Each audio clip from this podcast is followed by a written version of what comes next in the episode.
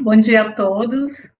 É, hoje é 17 de maio de 2020, né, estamos iniciando mais uma tertúlia matinal. Então, gostaria de agradecer é, o CAEC, né, a turma aí da tertúlia matinal, que me convidou para estar tá aqui hoje com vocês, apresentando o meu tema de pesquisa, que é a síntese da autoconsciência.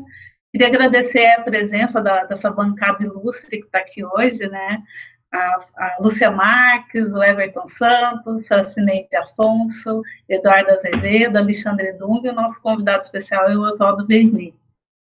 Então, hoje a gente vai estar falando aí da, é, da síntese da autoconsciência, né? Eu vou começar apresentando o histórico da pesquisa, né? Como que, que surgiu a ideia de fazer essa pesquisa e como que ela se desenvolveu ao longo do tempo, quais são as utilidades de você fazer uma síntese da autoconsciência Vou fazer a fundamentação teórica, né? Em que, que eu fundamentei para elaborar essa síntese e quais são os elementos autocognitivos fundamentais, essenciais aí para a gente fazer a, no, a, nossa síntese, né? Porque o ideal é que cada um faça a sua síntese da sua autoconsciência, daqueles dados de autopesquisa que você já tem uh, acumulados ao longo do tempo, né? E a gente tenha isso de uma maneira uh, vamos dizer assim, na ponta da língua, quais são os dados que nós temos a nosso próprio respeito.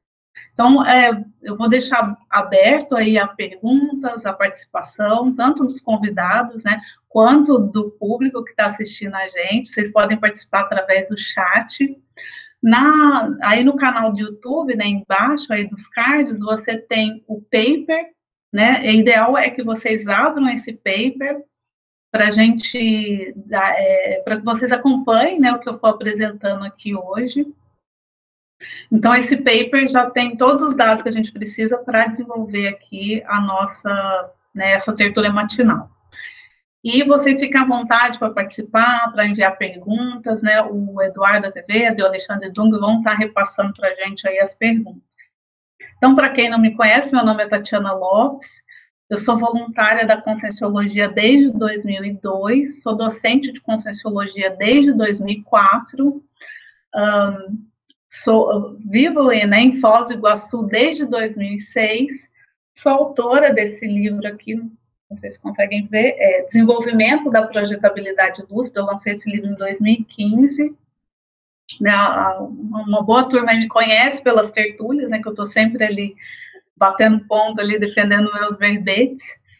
Uh, então é isso, pessoal. Uh, como que surgiu, né, então, a ideia dessa síntese da autoconsciência, né? Como que surgiu essa pesquisa, né? Então essa pesquisa surgiu em setembro de 2012 a partir de uma projeção que eu tive com uma com a CIEX amparadora, né? Ela estava uh, é, recepcionando vários intermissivistas, vários conscienciólogos, né? Era uma fila de conscienciólogos e ela atendia individualmente cada um dos conscienciólogos e ela não dizia, essa consex não dizia nada para a gente, ela só apresentava um quadro com a síntese da nossa autoconsciência, né?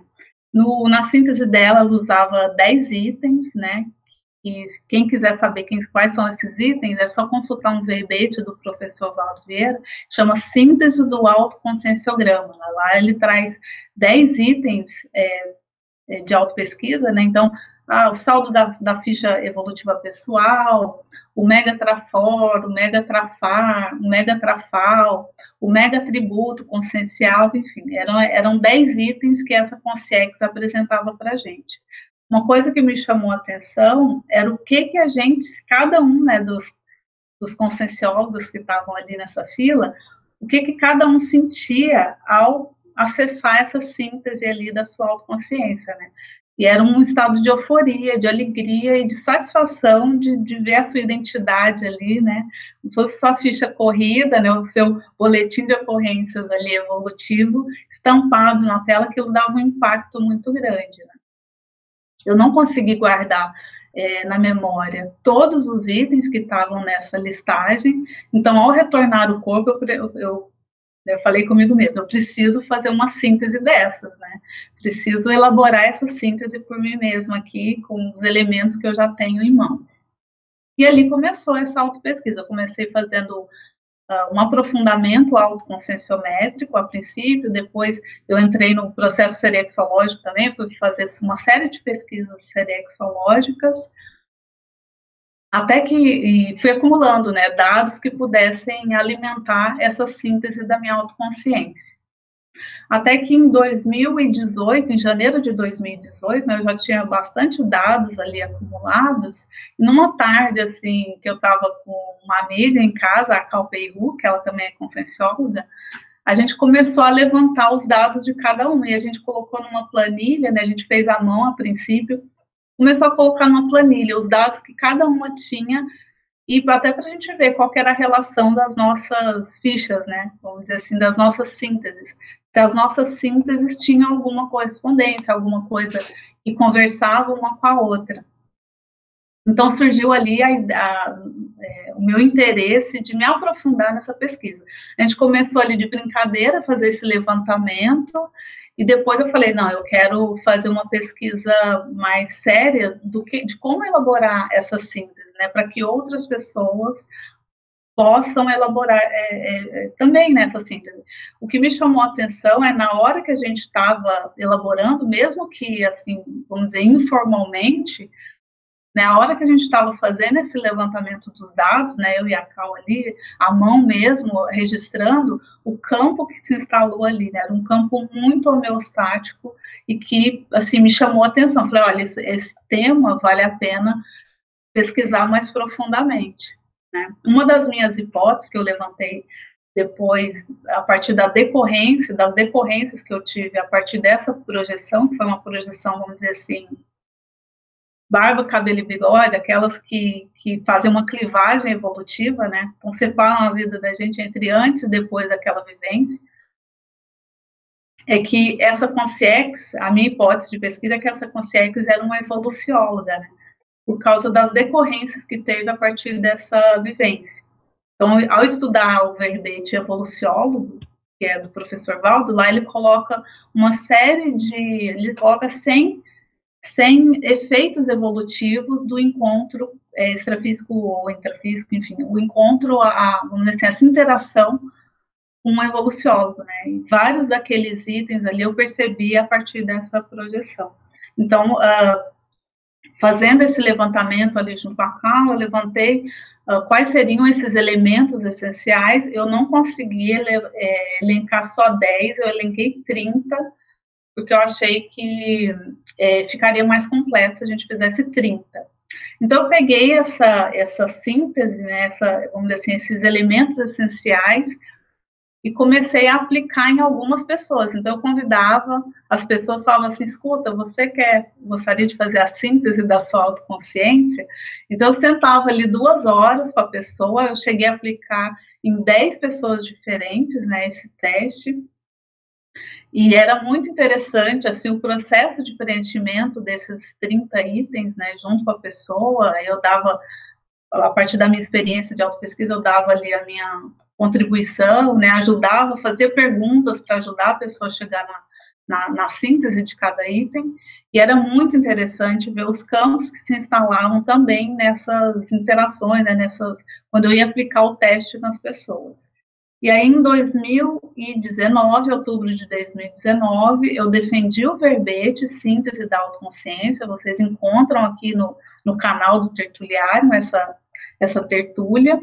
Né, tem o verbete publicado também, né, é, no, site da, da Enciclosapiens, vocês conseguem acessar o verbete impresso, né, o PDF do, do verbete, e depois dessa defesa, eu fiz o curso Alto Verbete, né, que foi oferecido pela Enciclosapiens, primeiro para os voluntários da Enciclosapiens, depois ela abriu para o público, né, em, fevereiro de agora de 2020, teve outra turma, só que essa aberta ao público em geral. Então, nessa primeira turma lá, que foi em novembro de 2009, a gente elaborou, né, cada um elaborou o seu alto verbete, e eu usei esses 30 itens aí, né, que eu proponho na síntese da autoconsciência, eu usei para fazer a minha argumentologia do auto-verbete. Foi, de novo, aquela, aquele impacto de você ver ali a síntese, né, daquilo que você já tem de identidade, de, de, de, daquilo que você já sabe a seu respeito. E depois, em janeiro de 2020, a gente defendeu o autoverbete internamente, né? Então, tem esse, esse, essa possibilidade, tive essa possibilidade, né, dos colegas lá da Enciclosapiens analisarem ali o meu autoverbete, ver o que, que tinha coerência, até a pergunta, né, a questionologia do autoverbete que eu coloco é, é a partir dos dados aqui apresentados, né, esses, esses, esses elementos da minha autoconsciência apresentados nesse verbete, você acha que tem coerência, né, entre os itens, você acha que, que eles estão, eh, tem lógica, né, que para quem me conhece, né, para quem convive comigo, se tem lógica, se eles estão coerentes, então, foi uma experiência muito interessante de transpor esse, essa síntese da autoconsciência para o autoverbete. Eduardo, tem alguma pergunta, alguma questão até agora? Se alguém quiser também participar.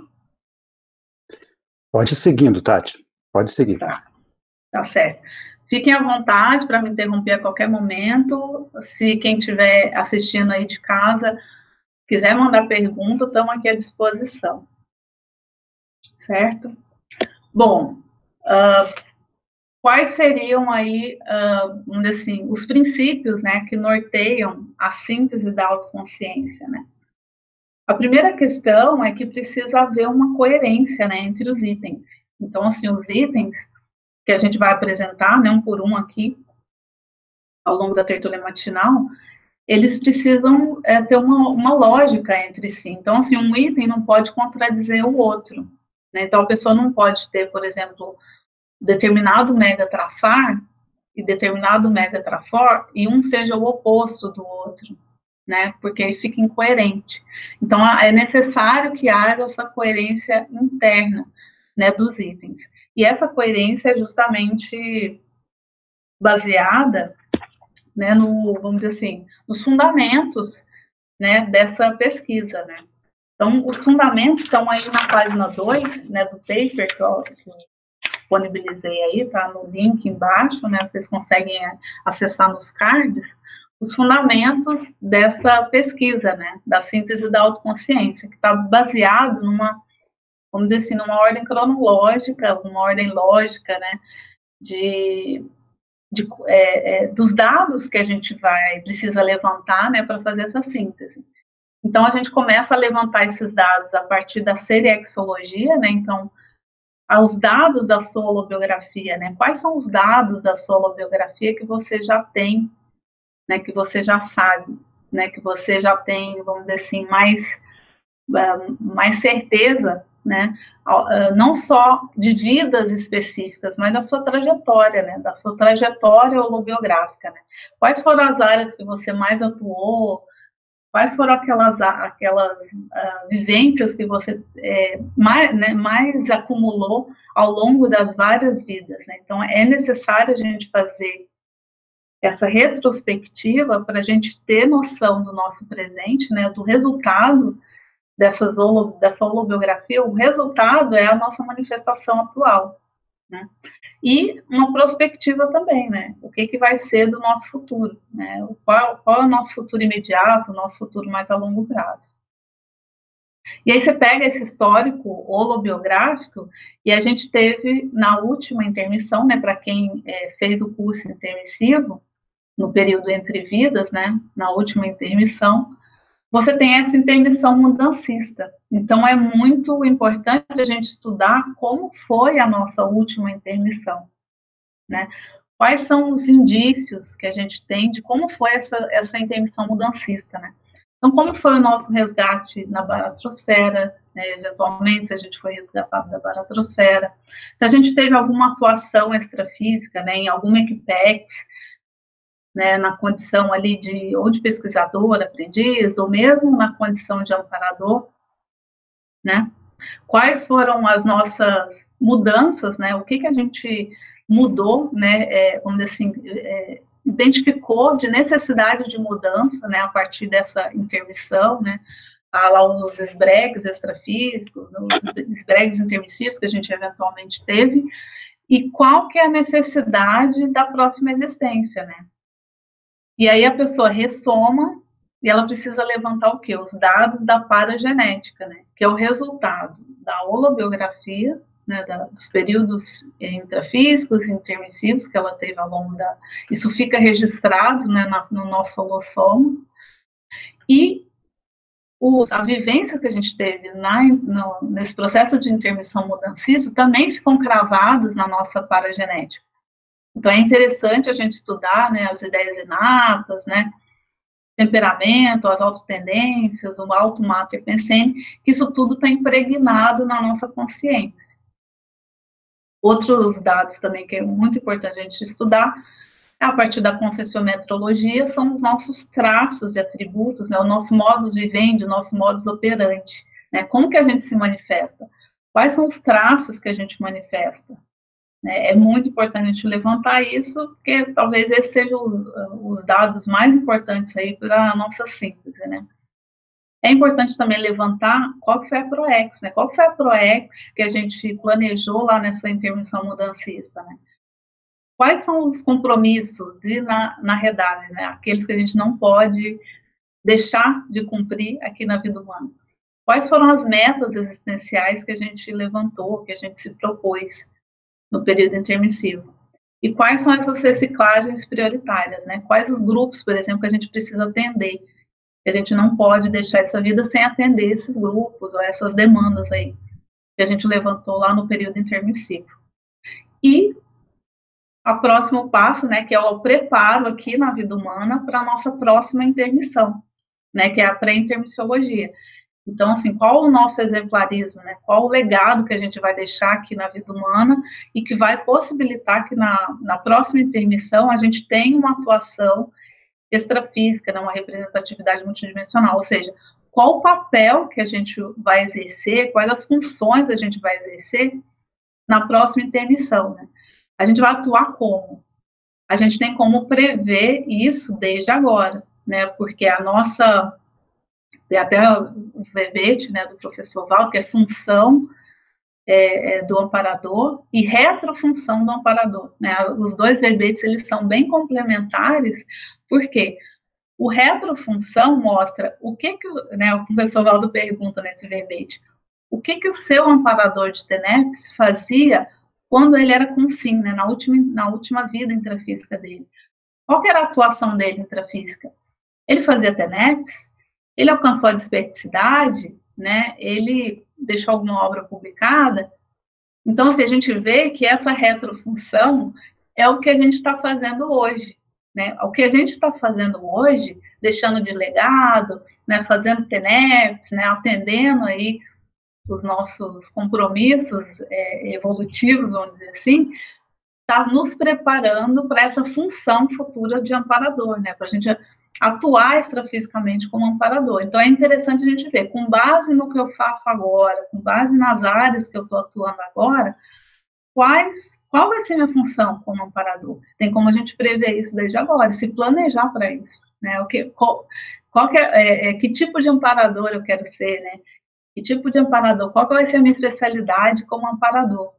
A gente tem como prever e, vamos dizer assim, e até é, atuar intrafisicamente é, de, de, modo deliberado para essa atuação extrafísica no futuro. Né? Então, é um preparo intrafísico para a nossa atuação extrafísica.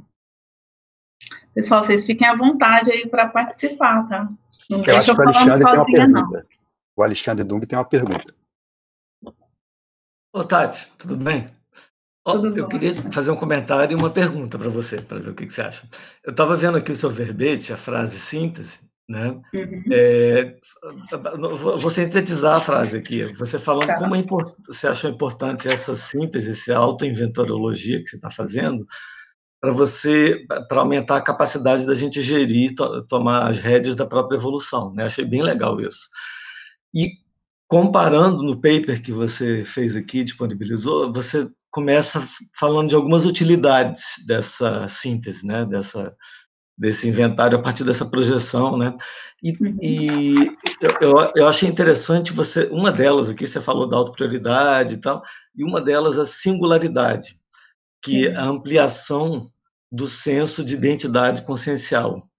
eu, eu, vou fazer, eu vou falar o que, que me chamou a atenção e minha pergunta. Uhum. É, eu achei tão interessante porque a gente, mesmo estando assim alguns meses sem se falar, a gente, as pessoas parece que tem um movimento assim que as pessoas estão pensando nas mesmas coisas. Eu tenho pensado muito em escrever sobre identidade consciencial e queria essa é minha pergunta, vou te perguntar como que você sentiu isso aumentando e também por outro lado essa necessidade da gente ter uma um, um alto inventário do nosso momento, quem a gente é, para uhum. fazer esse norte que você está falando aí, né? E como que isso é, é, é importante esse autoinventário como um localizador de quem a gente é hoje em dia, de, da, da, nossa identidade. Como é que você, é, como é que isso se ampliou a partir dessa projeção? É, como é que você sente agora essa tua identidade, a Tatiana ou o nome que for uhum. assim? É, eu, eu vejo assim que talvez, assim, eu vou falar no meu caso específico. Aí cada um, ao aplicar a síntese da autoconsciência, aplicar, fazer esse auto-experimento, né? Porque fazer as, como lembrou, eu lembrei do Oswaldo na tertúlia, ele chamou atenção para isso, né? Que a gente está acostumado a pensar em autoexperimentação, fazer um laboratório, né? Fazer uma dinâmica, sair do corpo, né? É, de forma lúcida. E ele chamou atenção para que fazer a síntese da sua autoconsciência é um autoexperimento. E é um auto-experimento super interessante, né? Sim. Que traz uma série de efeitos, né? Por isso que a gente colocou aqui as utilidades. Daqui a pouco eu vou aprofundar aqui nessas utilidades. É, e pra, no meu caso especificamente, é, o efeito mais impactante que teve era justamente nessa ampliação do senso de identidade consciencial, né? De você ter uma lucidez de que você é singular que não tem nenhuma outra consciência igual a você. Portanto, as soluções evolutivas que outras consciências estão aplicando às suas vidas não servem no seu caso. No seu caso, precisa ser, vamos dizer assim, personalíssimas as soluções. E só você, estudando a sua autoconsciência e tendo clareza dessa autoidentidade, é que vai poder fazer essas prescrições. Então é como se fosse um médico que só pudesse tratar de si Sim. mesmo. A idiosincrasias, assim, da, da consciência, né? E isso uhum. reflete também na própria representatividade que cada um de nós tem, né? O que, que cada um tem a oferecer, né, de exemplo. Né? Eu acho que quanto maior essa autoidentidade, mais clara é essa representatividade. Porque aí você vai começar deliberadamente a explicitar essa sua identidade. Né? Então, vou dar um exemplo. Um dos itens aí que a gente coloca na síntese da autoconsciência é a causa pétrea da proexis. Né? E um dos levantamentos que eu fiz é que a causa pétrea da, da minha proex, no caso a policármica, era a exotericidade, né? que é até uma folha do conscienciograma. É o é anti-hermetismo, né? O anti-hermetismo, né? O anti-ocultismo, né? Sim, sim. Então, de você expor tudo aquilo que você sabe. Então, se você descobriu, você tem que expor. Né? E é uma cláusula pétrea da minha, da minha Proexis. E aí, agora eu estou escrevendo, por exemplo, um verbete que é exotericidade. Por quê? Eu quero explicitar isso. Olha, é, não só é a cláusula da minha ProEx, cláusula pétrea da minha ProEx, mas eu estou explicitando, gente, olha aqui, essa aqui é a cláusula pétrea da minha ProEx. Mas não sei se eu posso fazer essa pergunta, mas você viu alguma coisa no seu passado, no seu alguma coisa que você que seja isso uma retratação, quer dizer que você Sim. é um fechadismo, né, um esoterismo e agora a necessidade de abrir mais. Sim, a, a, eu estou levantando, né, é, assim, uma fórmula, né, um método para a pessoa identificar a cláusula pétrea da ProEx. Então, assim, com os dados que eu tenho até o momento, é muito importante que a pessoa tenha uma noção do seu passado. Né? Se a pessoa não, tem uma, não tiver uma visão de conjunto das áreas em que ela mais atuou, né, das áreas onde ela, ela, ela tem, vamos dizer, mais bagagem, fica muito difícil a pessoa identificar qual é a cláusula da, da a causa pétrea da ProEx. No meu caso especificamente, para servir aqui de cobaia, eu levantei que eu passei muitas vidas em processos de iniciação e muitas vidas também em monastério. Então, fazendo lá, copiando livro, né, sendo copista. E, e, aqueles livros eram copiados não para distribuição né, para a massa, era para um grupo diminuto ali, de pouquíssimas pessoas terem acesso àquele material, né? Tinha um, um, eliti um elitismo. Um, né? elite, um elitismo. Um elitismo. Legal. E na iniciação também, né? Na iniciação você tem um, um grupo muito pequeno que tem acesso àquelas informações, a gente não registra nada, né, que é para aquela informação não ser divulgada, né, e só um pequeno grupo consegue, vamos dizer assim, usufruir daquele conhecimento. E agora, né, como, como eu tenho é, autolucidez desse meu passado, pela lógica, nessa vida, a minha necessidade, vamos dizer assim, a minha prioridade compulsória, né, tem um verbete do professor Laura, princípio da prioridade compulsória, é distribuir, é, gerar e distribuir conhecimento. Gerar e distribuir conhecimento. Eu preciso fazer esse movimento, vamos dizer assim, continuamente, sem parar, né? E ao, ao mesmo tempo, e é curioso, porque aí você fala assim, nossa, mas é uma obrigação, é uma coisa que você não pode deixar de fazer. E é curioso, porque apesar de ser uma obrigação, de ser um para-dever, é uma coisa que dá muito prazer, que dá muita alegria. Né? Eu tenho maior alegria de vir aqui, defender minhas ideias, poder debater com com os colegas evolutivos, né, poder distribuir essa, essas informações. O Pati, minha pergunta é mais ou menos nessa linha também, ela entra muito no âmbito pessoal seu. Sim. É, tem um verbete do professor Valdo sobre o facilitador da conscienciologia, né? E na definição ele traz a pessoa facilitadora da conscienciologia. E a gente percebe, assim, acompanhando os verbetes que você apresenta, acompanhando toda a sua história hoje, a gente vê isso nitidamente o quanto que você é um exemplo desse facilitador da conscienciologia. E aí, assim, diante de toda essa experiência que você vem tendo, que dica você pode dar para a gente em relação às questões do parapsiquismo, até porque, assim, a gente percebe o quanto que você instiga a, o conceito do parapsiquismo, né? O seu livro tem a ver com isso, muito dos seus verbetes tem a ver com isso. Então, por exemplo, uma pessoa que ela consegue se identificar mais como normopsiquismo, né? Ou seja, uma pessoa que tem mais é, uma, essa lentidão mesmo, até no, no, no, que envolve ao desenvolvimento parapsíquico. Como é que ela consegue sair dessa condição para um taque parapsiquismo, assim, diante da experiência que você tem, que assim, você hoje já consegue, como você comentou, identificar que você já vem desde lá é, na sua para-identidade trabalhando com parapsiquismo. Para quem de repente está caindo a ficha nesse momento agora, tá? Como é que pode é, acelerar um pouco tudo isso? Eu vejo assim que quando a gente entende a utilidade evolutiva do parapsiquismo, fica mais fácil, né? Porque assim, se a gente não entendeu qual é a necessidade evolutiva, fica assim, a gente fica sem motivação, ou seja, sem motivo, né? Para que, que eu vou investir nisso? só para ter fenômeno, né? Só para para ter o que contar, né? Ter história, história para contar, né? Não.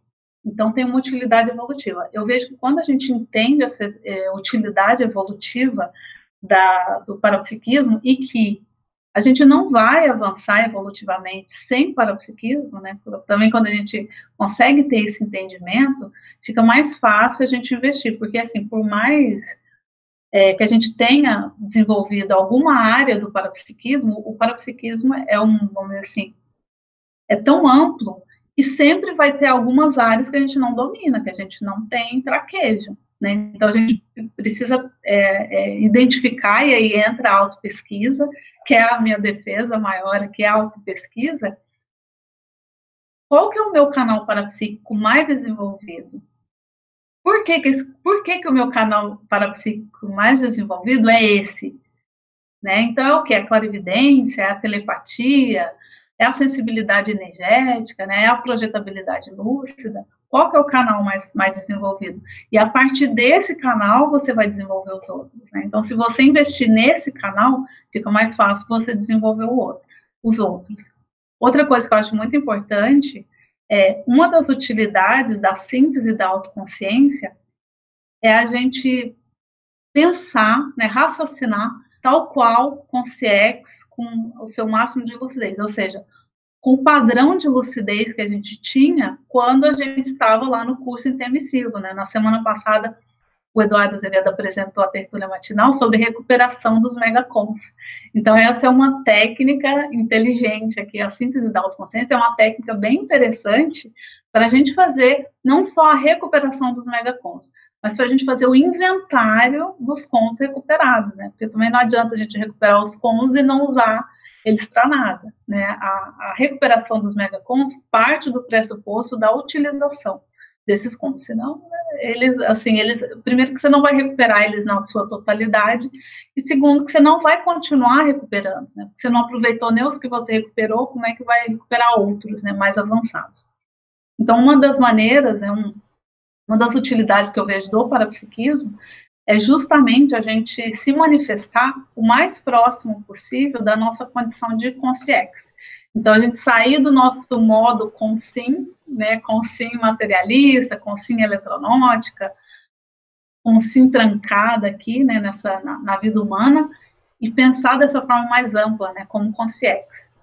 E para isso, como eu falei, vamos aproveitar aquilo que a gente já tem desenvolvido. Todo, é, eu penso que todo intermissivista tem já canais para psíquicos desenvolvidos, porque senão seria muito difícil a pessoa admitir por exemplo, o princípio da descrença, admitir a multidimensionalidade se ela não tivesse nenhum parapsiquismo. Então, esse é um default, né? Um default que a gente já tem um, assim, um elemento básico que todo intermissivista já tem né, desenvolvido. Basta a gente verificar qual é o nosso, né?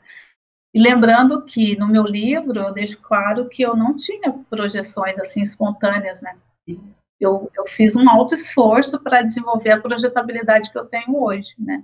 Eu tenho algumas hipóteses aí com relação a isso, que, na verdade, eu nasci, com, vamos dizer assim, com a projetabilidade um, um pouquinho mais trancada, justamente para fazer esse processo de desenvolvimento, para me colocar no lugar de quem não tem, né, não tem projetabilidade, e poder falar sobre como que a pessoa pode desenvolver isso.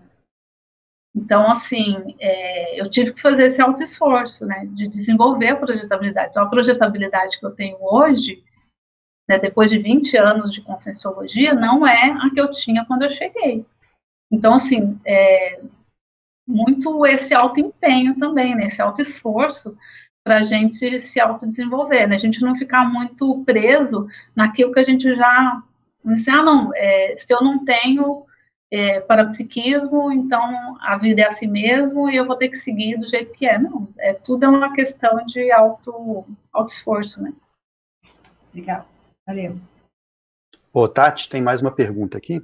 Uhum. O Adelino está pedindo para você aprofundar a sua experiência sobre os indicadores, os registros para a qualificação das autoavaliações, uhum. na geração assertiva da síntese da autoconsciência, evitando distorções. Ótimo. Então, assim, o, é importante a gente, vamos dizer assim, fazer as autopesquisas fundamentadas, né? Então, a gente não fazer, eu sempre falo isso, né? A gente não fazer autopesquisa só da nossa cabeça. Né? Tem gente que acha que faz autopesquisa, né? Porque fala assim, não, mas mais ou menos eu sei como que foi minha vida, eu sei como que eu estou caminhando até aqui, né? E a pessoa às vezes não tem um registro, né? Ou ela tem um monte de registro, mas nunca parou para analisar aqueles registros, né, verificar ali o que, que tem de recorrência, o que, que tem ali de, vamos dizer assim, de ineditismo, né, que foge do comum também, por que, que teve aquilo. A gente também, é, é muito importante pesquisar na literatura, né, então a, a literatura conscienciológica, ela é muito ampla, né, tem muita, muito material, então, assim, todos os dados, né, inclusive nos dados que a gente coloca aqui, sempre eu indico ali pelo menos dois verbetes para a pessoa estudar, para ajudar ela a fazer essa síntese, né, então, assim, fazer a autopesquisa mais fundamentada, né?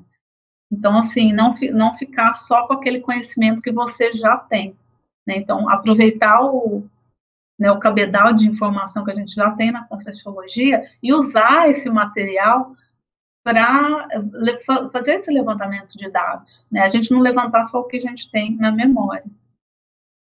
É, eu queria falar um pouco das utilidades aqui, da, né, para que, que eu vou fazer uma síntese da minha autoconsciência, né, qual, qual seria o objetivo disso? né? Então, o Alexandre já falou lá da singularidade, né, que é o item 5. Ah, um deles é o autocomprometimento, né, a compreensão expandida sobre as autorresponsabilidades evolutivas. Eu acho isso aqui muito sério, porque, assim, às vezes a pessoa fica a vida toda assim, ah, eu não sei qual é a minha proex, né, não sei o que, que eu vim fazer, e é, aquilo serve de desculpa para a pessoa não fazer nada, né, para a pessoa não não, é, não gerar nenhum fruto né, na ProEx. Então, um, uma das utilidades da gente fazer essa síntese é justamente a gente ampliar a nossa consciência de quais são os nossos comprometimentos. Né? Então, o que, que eu mexi no passado, e é interessante porque aquilo que eu mais trabalhei no passado me ajudou a desenvolver os meus trafores, né, porque eu, eu, eu, atuei muito naquela área, aquilo desenvolveu vários, ali, várias competências, mas também é onde a gente mais errou, né, justamente porque a gente se expôs mais à, à, à experiência naquela área, então a gente cometeu mais erros. Então a gente hoje tem os trafores, né, naquela área, e ao mesmo tempo a gente tem mais comprometimento. E a gente vai usar esses trafores para poder, vamos dizer assim, responder, né, responder por esses comprometimentos as autoprioridades também, a pessoa qualificar né, esses interesses pessoais no sentido assim, a, sa, é, saber por que que você precisa, por exemplo, ah, por que eu preciso escrever um livro, né, desenvolvimento da projetabilidade lúcida, é, por que, que eu tenho que escrever esse livro, né, por que, que eu tive que escrever esse livro, então você ter a clareza do, do, dos seus compromissos e o que que você precisa fazer, o que, que você não pode deixar de fazer, né? E o que, que é prioritário, né? Então, o que, que é secundário o que, que é prioritário. A gente já falou um pouco também dessas autoprescrições, né? Então, assim, com base nesses levantamentos, você vai fazer essas autodecisões, né? Então, você não vai buscar fora é, quem é que vai me indicar o que, que eu preciso fazer, quem é que vai me indicar aonde que eu preciso melhorar. Não, você, com base nessa síntese da autoconsciência, você vai ser, você vai ter clareza das suas autoprescrições, não vai precisar de você ir em busca de ninguém para te falar isso, né? Aí eu entro na seara aí do Oswaldo Vernier, que é a descrenciologia, né?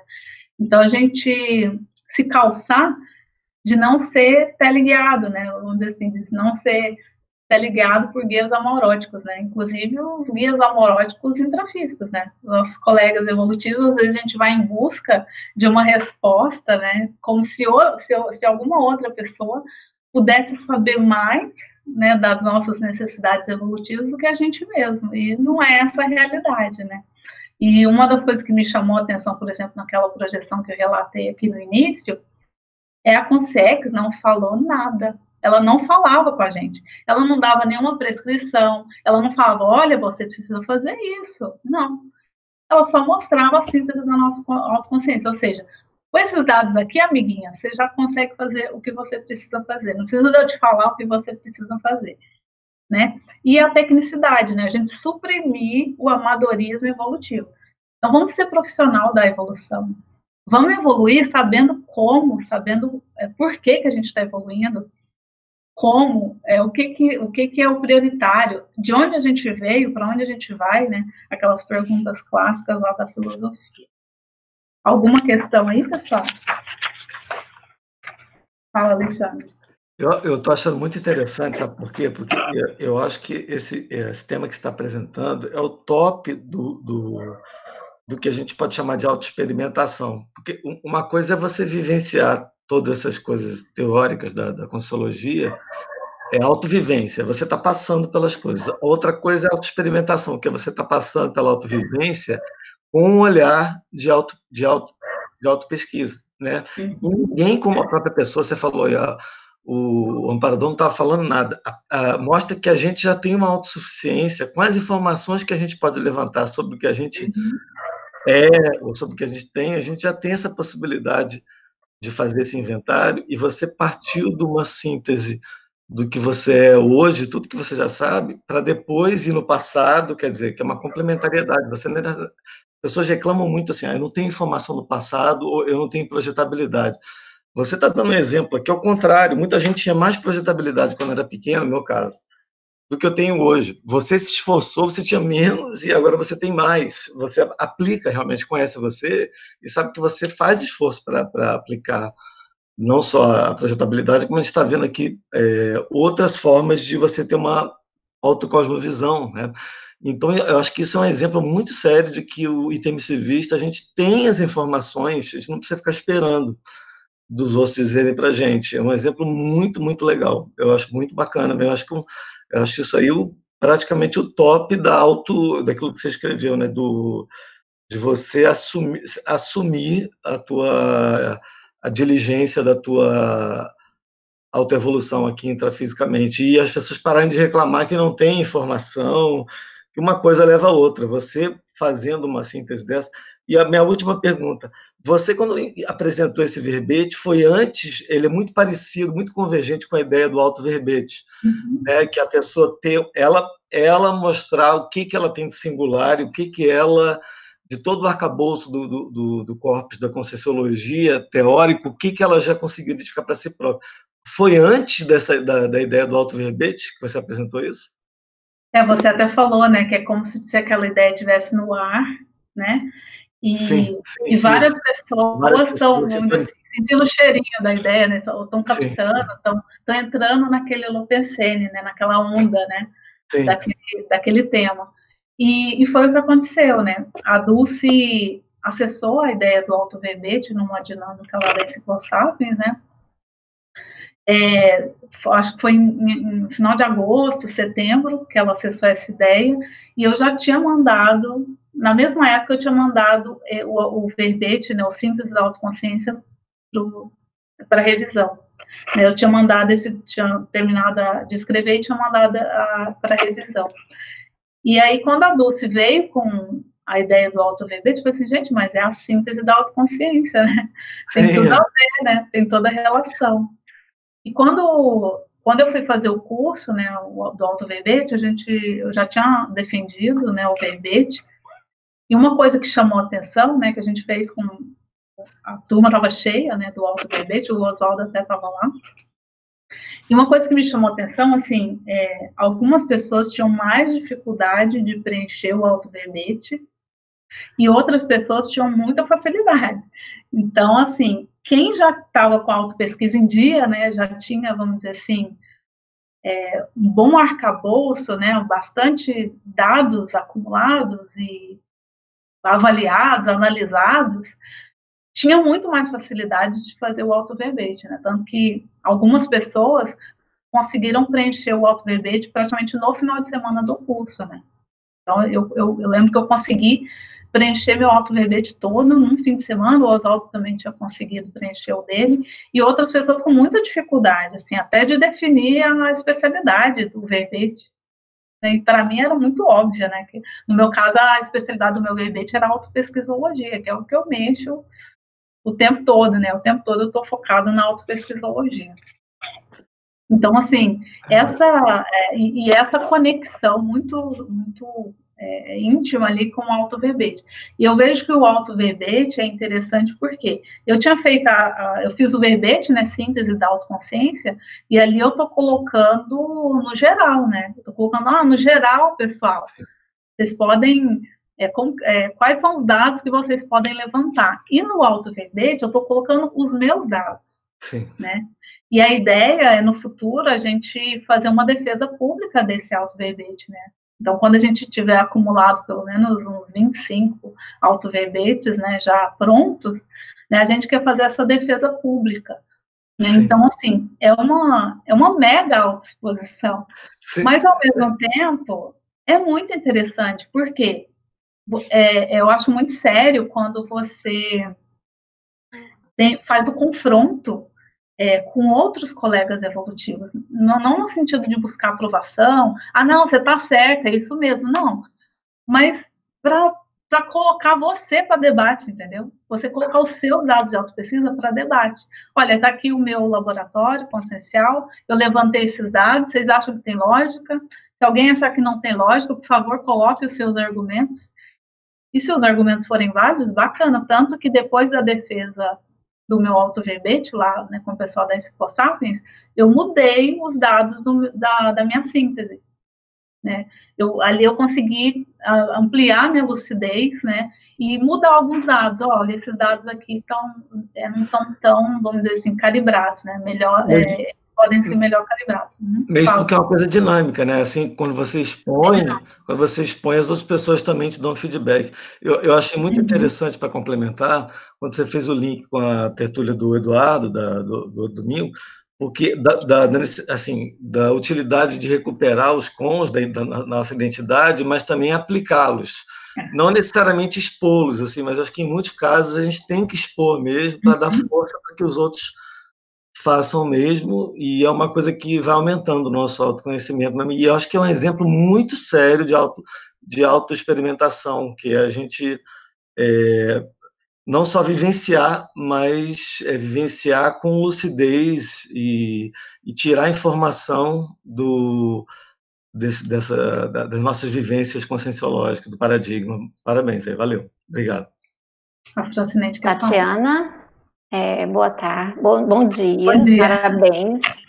É, Obrigada. Tati, na prática, como você consegue, conseguiu relacionar o trafor, que é o traço forte, com o trafar, que é o nosso traço fraco, para encontrar o trafal e depois disso conseguir encontrar a direção da sua cláusula pétrea na ProEx?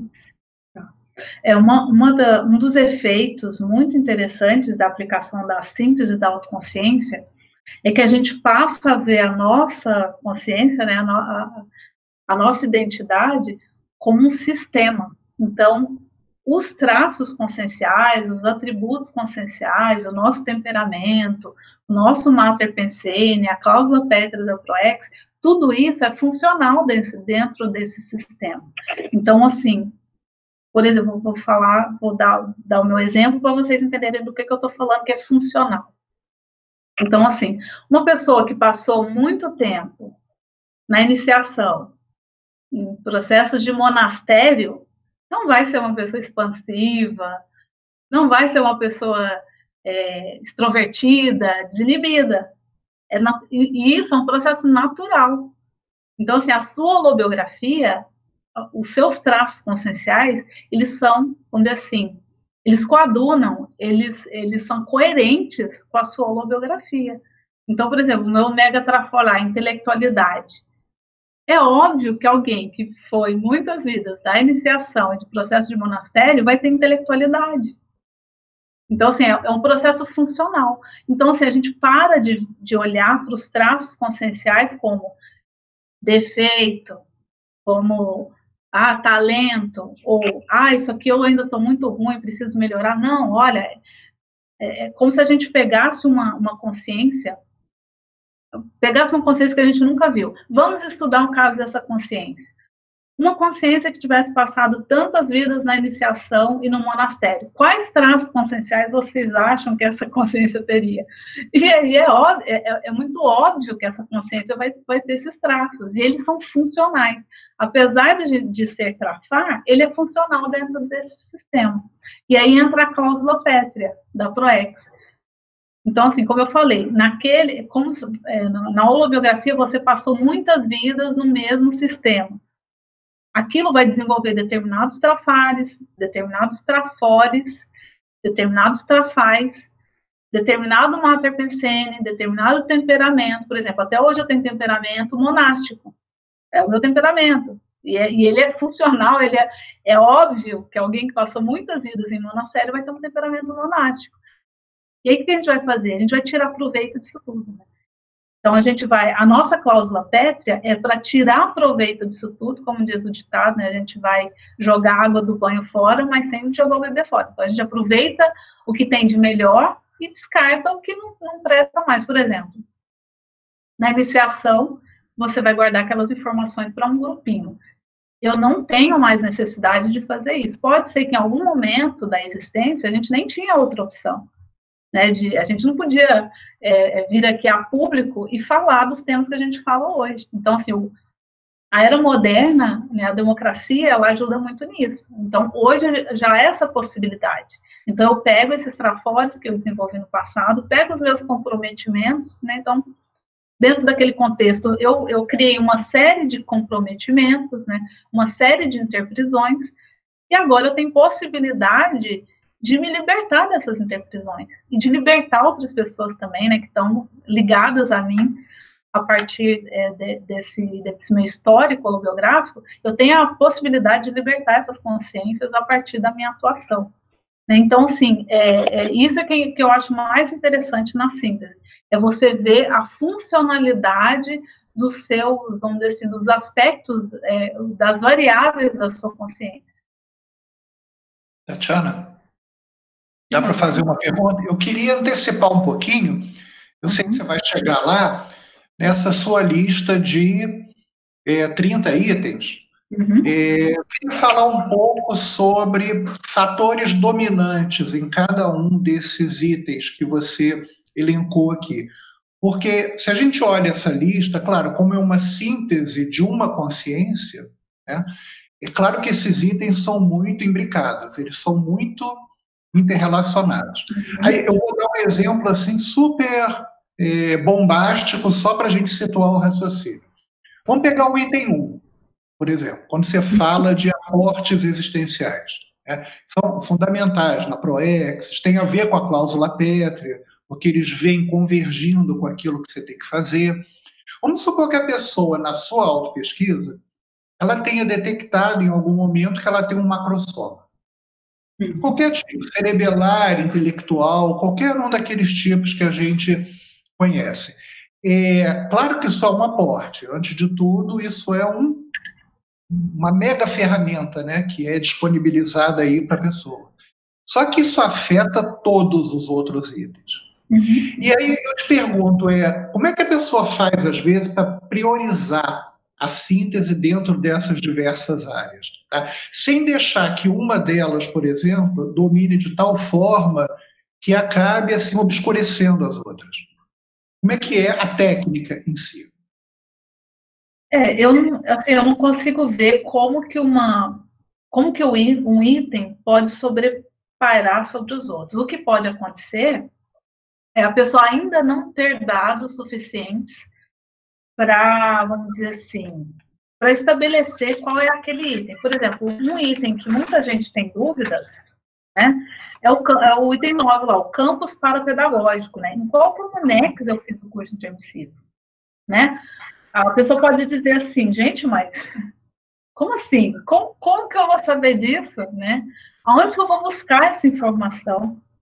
Então a pessoa muitas vezes pode, o que a gente, o, o que a gente faz nesses casos é alguns itens a gente vai ter mais certeza, a gente vai ter mais elementos para, vamos dizer assim, para fazer aquela síntese de uma maneira mais acertada. Outros itens a gente não tem ainda dados suficientes para ter certeza daquele item, mas é importante que a gente levante hipóteses de trabalho, hipóteses de pesquisa. Então, por exemplo, dentro do campus parapedagógico, que é um item que a maioria das pessoas fala assim, você está de brincadeira, né? Como assim? Como assim você quer que eu fale qual foi o campus que eu estudei? Mas, é, lembrando da tertura matinal e do verbete lá do, do Eduardo Azevedo, tem uma série de comunex né, que já foram elencadas aí na Conscienciologia.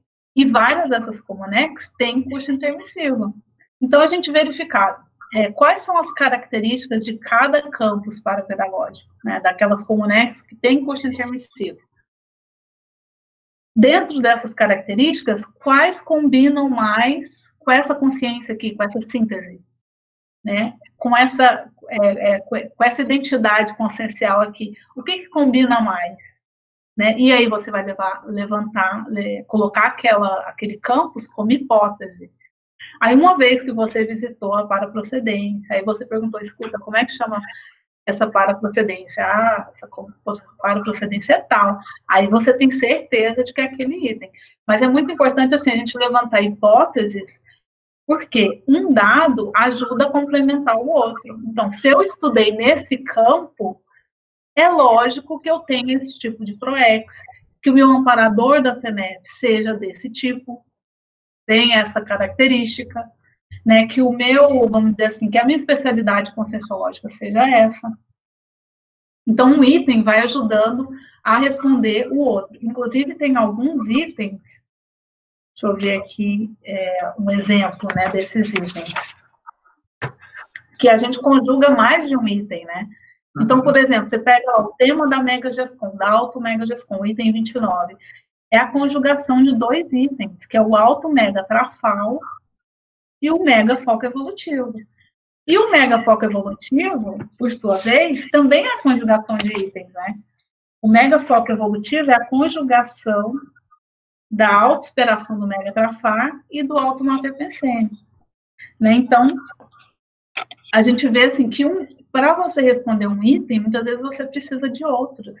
Né? Então, assim, é, e não dá muito para a gente fugir, para falar assim, tá, mas eu, eu não sei, então levante uma hipótese, mas uma hipótese fundamentada, não é um achismo, né? Uh, por exemplo, os 20, os megatributos, né? Você tem lá os 20 megatributos propulsores da evolução. Qual daqueles é mais coerente com a minha identidade consciencial, com os outros dados da autopesquisa? Então, assim, eu acho, de, é, eu, na minha experiência, eu não, não consegui identificar essa possibilidade de um item sobrepujar os outros. O que às vezes acontece, e isso é muito comum, é a tal da corrupção. Né? Então, a uhum. pessoa, por exemplo, vai lá na autodileção paragenética. A gente pede para a pessoa levantar uma autodileção patológica, que todos nós temos, ninguém está livre, e uma autodileção é homeostática. E a pessoa fica cheia de melindres para levantar a autodileção é, patológica dela. E estamos, sabe, estamos todo mundo no mesmo barco. Quem teve uma, essa holobiografia, é lógico que vai ter essa autodileção patológica, e está tudo certo.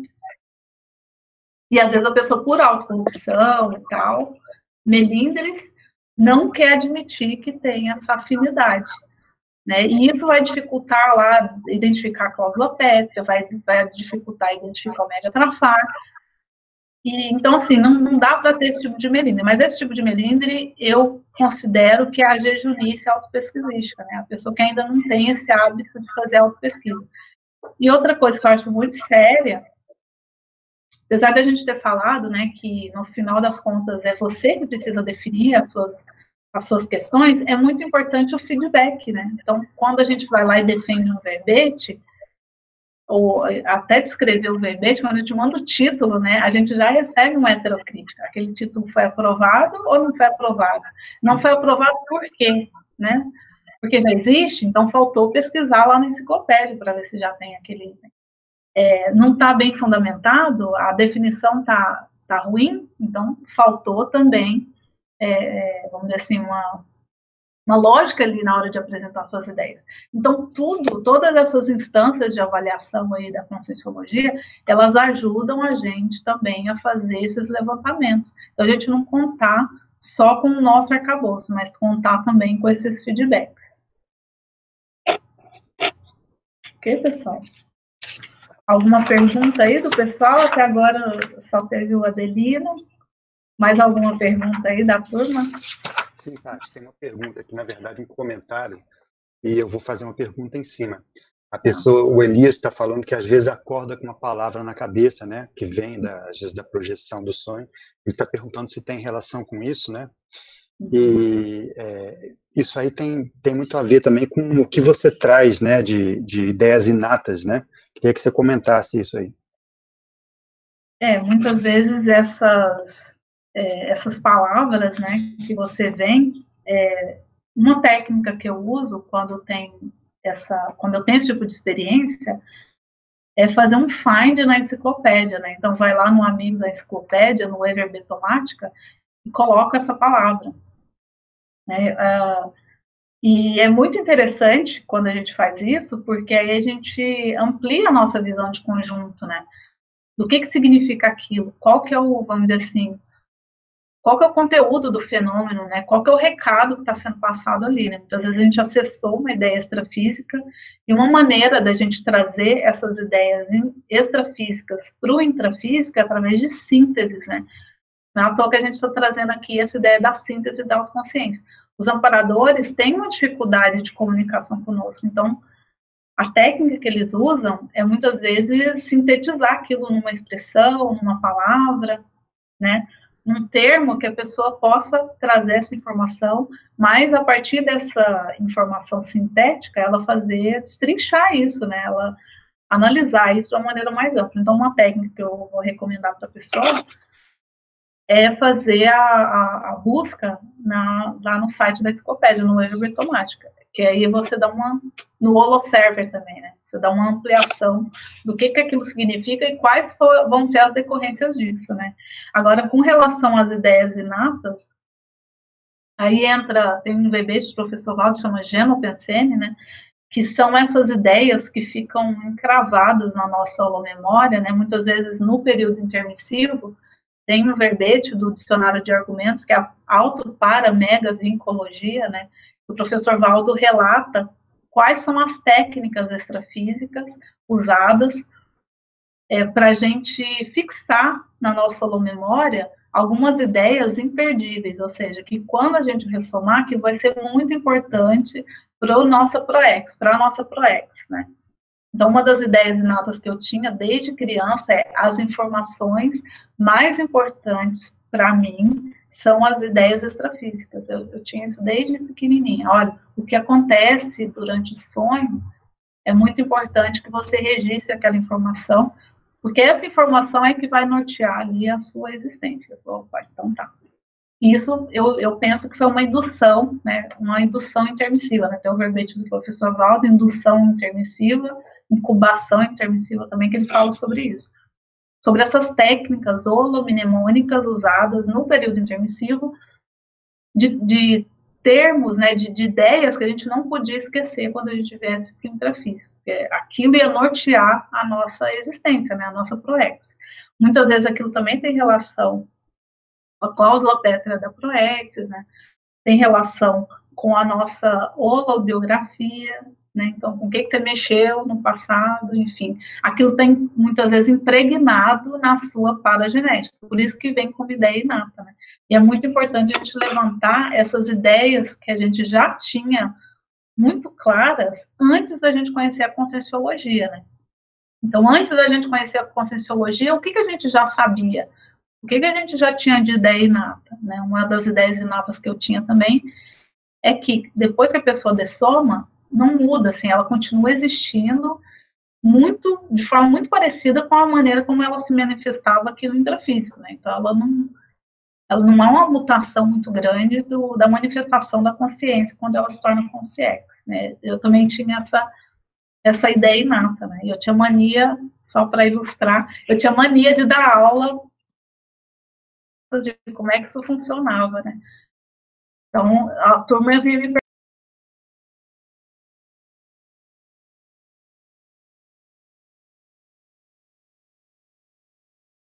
Eu acho que a gente perdeu o sinal da Tatiana, talvez. Parece que sim.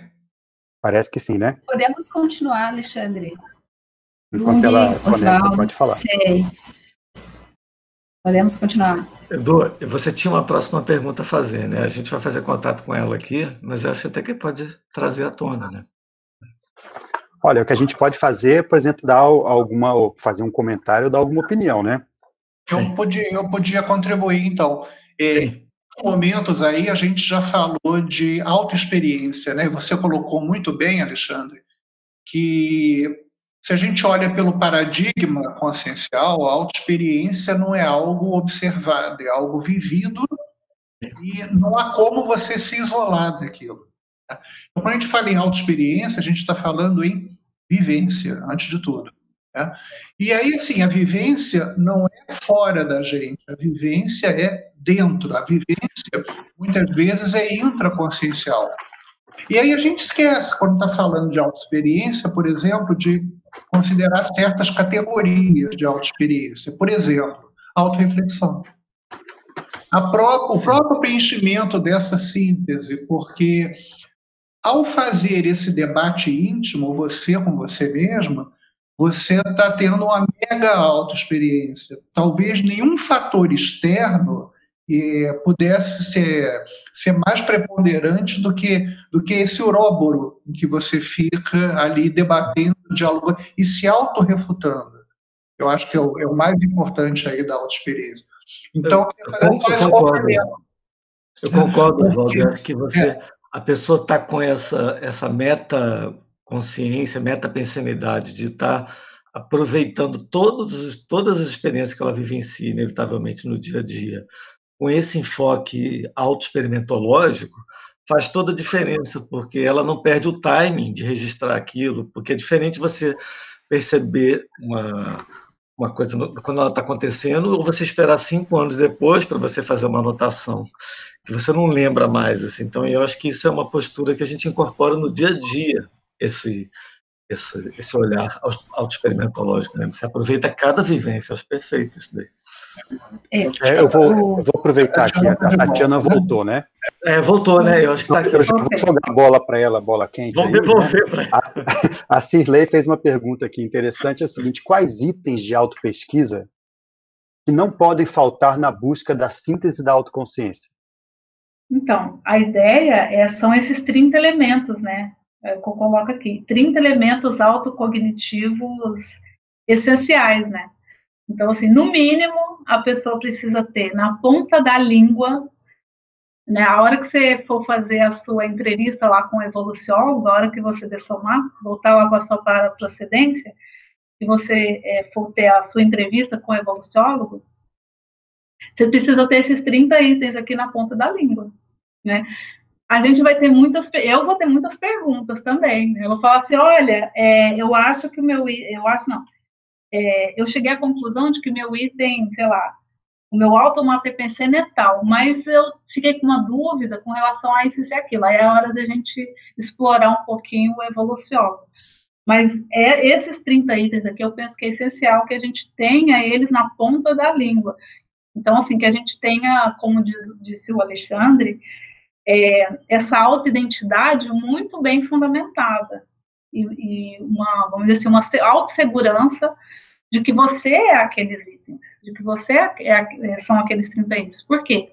É isso que vai fundamentar todas as suas ações. Então, assim, é, qual livro que eu vou escrever agora? Por que, que eu preciso escrever esse livro? Por que, que esse livro é prioritário de eu escrever? Por que, que eu vou dar essa aula aqui hoje? É, são esses 30 itens que vão nortear isso. Quais os convites que eu vou aceitar? Quais os convites que eu vou recusar? Então, tudo isso vai ser norteado por esses 30 itens. Certo? Mais é. alguma pergunta aí? Fala, é. Lúcia. Sim, em cima até do que está debatendo, assim, que o Oswaldo trouxe, me lembrou a questão do incógnito, né, que é aquela consciência que o Valdo é, acabou trazendo para a gente aí nos 45 do segundo tempo da existência dele aí junto com a gente, e que propõe a ele fazer essas anotações né, de todas as vivências que ele estava tendo e transformar no léxico, né? Então, assim, a gente percebeu é, que, querendo ou não, o léxico é fruto de uma orientação de você realmente priorizar as vivências que você está tendo, seja ela qual for, impensatas, né? Eu acho que isso reforça essa coisa da, experimenta da experimentação que você está tendo. Então, assim, eu lembro que nas minhas tertúlias, em alguns momentos, ele comentava que se ele fosse na barbearia, se ele fosse é, no shopping, aonde é que ele estivesse, ele estava no hotel, ele estava sempre aberto às inspirações para transformar aquelas vivências em, em escrita, né, em pensatas, né? Então eu queria que você também falasse um pouco sobre isso, assim, quanto que tem a ver é isso com esse tema, né? Como é que você vai resumir você que já viveu a sua aula biografia em 30 itens, Sim. né? Como ele propõe que o léxico seria um resumo dele dessas muitas vidas, né? É, é, eu acho muito sério isso que você está falando, Lúcia, porque, assim, um dos itens que a gente coloca, o item 29, é justamente o tema da auto-mega gescom, né? Então, assim, ao, ao uma, né, vamos dizer assim, num período de maior experiência, de maior autolucidez, né? Lembrando de novo do, da tertúlia matinal lá do, do Eduardo Azevedo, né, da recuperação dos megacons, é, o auge do da recuperação do, dos megacons.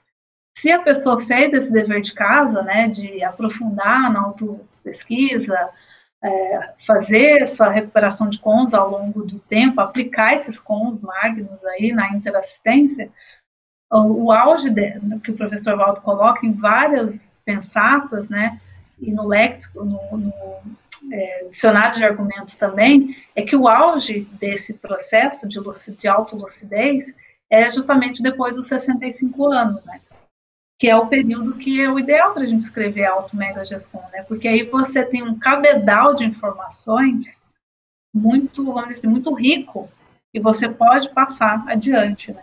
Mas é, o interessante é você fazer isso ao longo de toda a vida, né? Vai ser, é muito difícil a pessoa chegar aos 65 e escrever um alto mega gescom se ela não escreveu nada antes. Né? Se ela não produziu nenhum conteúdo antes, né? Ela vai estar enferrujada, né?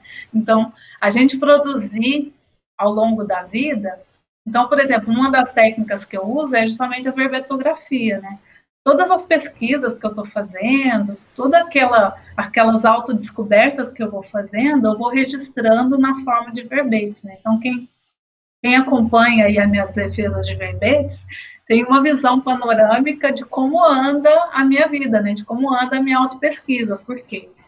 Eles são up-to-date, as, as defesas de verbete, elas são up-to-date com as vivências que eu vou tendo, né? Então, é, os cursos que eu faço, né? participei, por exemplo, do, do programa de aceleração da desperticidade, fui escrever verbete da, a partir dessa vivência, né? Então, assim, todas as vivências que eu vou tendo, eu vou tentando transformá-las em verbetes, porque além de ter o, o processo da escrita, né, ter o, o, o, verbete lá, o PDF lá do verbete disponibilizado, você tem o vídeo. Né? Então, no vídeo a gente pode, vamos dizer assim, de uma maneira franca, né, vamos dizer assim, autoexpositiva, mostrar questões que você não consegue mostrar no papel, né. Então, por exemplo, no verbete eu não vou contar a história, mas a casuística, né, pessoal. Mas na tertúlia a gente tem como fazer isso, né. Então, é um registro histórico da, da, da do, do, nível de autolucidez que você estava naquele momento, né. E no futuro a gente pode acessar essas informações. Então, por exemplo, para vir aqui hoje é, falar da síntese da autoconsciência, eu assisti de novo a tertúlia, né? E lá eu falo coisas que eu não lembrava que eu tinha falado. Então é interessante, porque você vai se, vamos dizer assim, se munindo das informações que você mesmo acumulou, né? E você revisita essas informações com outro, com outro olhar, né? Com outra visão. Por exemplo, quando eu defendi o verbete, eu não tinha escrito ainda o auto-verbete. Aí, até por isso que eu propus vir aqui fazer a tertúlia matinal, porque eu falei assim, olha, já teve um upgrade daquela pesquisa, então vale a pena trazer aqui para a turma e para mim mesmo, acessar no futuro, né? Olha, aquela pesquisa que você fez em 2019 já teve um upgrade, então vamos atualizar. Então, é uma maneira da gente estar tá fazendo isso constantemente. E, ao mesmo tempo, fazendo a interassistência, né? Boa dica, viu, Valeu? Muito bom. Tatiana, tem uma pergunta aqui da Alina, eu vou, vou adaptar para te fazer uma, uma outra pergunta em cima, é o seguinte, você falou sobre o seu mega trafor da intelectualidade, né, isso fica evidente para quem te conhece, e quando você apresenta as suas pesquisas, ela está perguntando se a gente pode tomar isso como um caso geral, se o alto mega foco evolutivo nosso seria o investimento na intelectualidade. É, eu, como, como eu disse, né, eu não me arrisco a fazer heteroprescrições. Então, assim, só a própria pessoa fazendo os autodiagnósticos é que vai saber.